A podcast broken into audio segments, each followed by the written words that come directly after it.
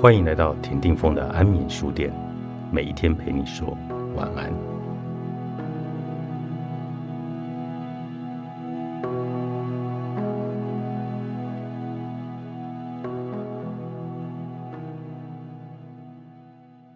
当你对自己的期望高于你对别人的期望时，就会出现失衡的期望。这通常会发生在你觉得自己必须以失衡的方式来承担责任，为你的好运，或者你认为自己所欠下的罪债做出补偿的时候。例如，我的工作经常需要我离开办公室去出差，而写作则需要我在能安静独处的时候来进行，像是凌晨四点，或是晚上大家都上床睡觉了以后。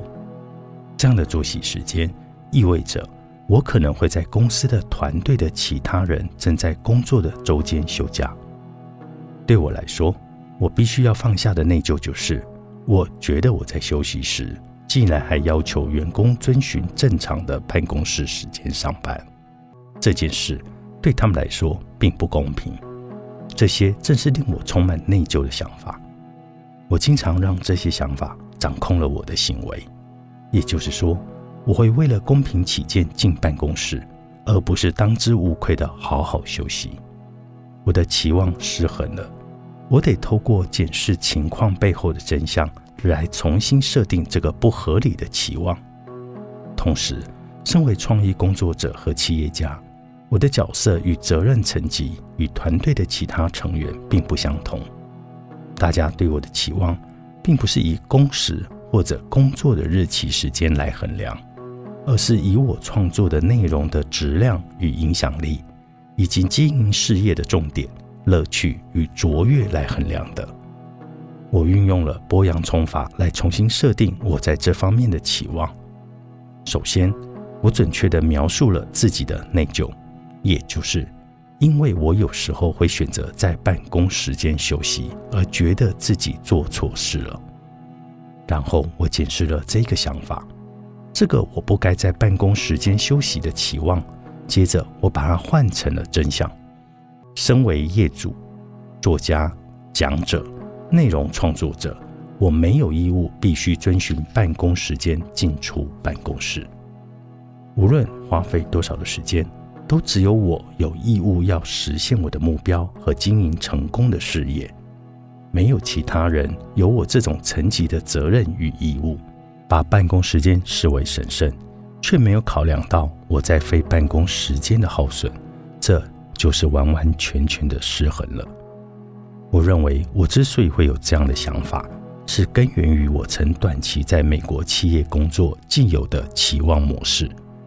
当我从员工转变为企业家的时候，处在新阶段的我。仍然抓住不合时宜的期望，因而造成了让我感到内疚的失衡期望。另外，有过度负责倾向的人也会出现失衡的期望。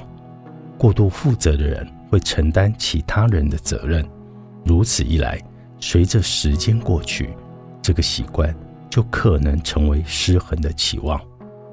结果就是，如果你没有坚持下去，你就会感到内疚。有时候，你纯粹只是出于恐惧而过度负责，例如他们不会做对的，所以我来帮他们做吧；或是出于自我的利益，比如我想要我的小孩考上一所优秀的大学，因为那会反映出我的养育方式，所以我要帮他追踪作业的情况，在他忘记或者迟交作业的时候，寄电子邮件给他的老师。以争取更多的时间，但是很多的时候，过度的负责是根源于错误的期望，也就这样，进而使你无法应对影响你的挑战。这就是最有害的期望之一。你自行加诸的完美主义的期望，它带来的症状就是防备、比较以及对自己的苛刻言辞。你会因为自己所察觉不到的。不完美而随意怪罪自己，但如果你认为别人可能会注意到这些不完美，你的回应就会带着防备。毕竟，既然你都已经在自责了，就不需要别人也来指出你的缺点。但问题是，很多时候你觉得饱受批评的时候，其实往往其他人并没有在批评你。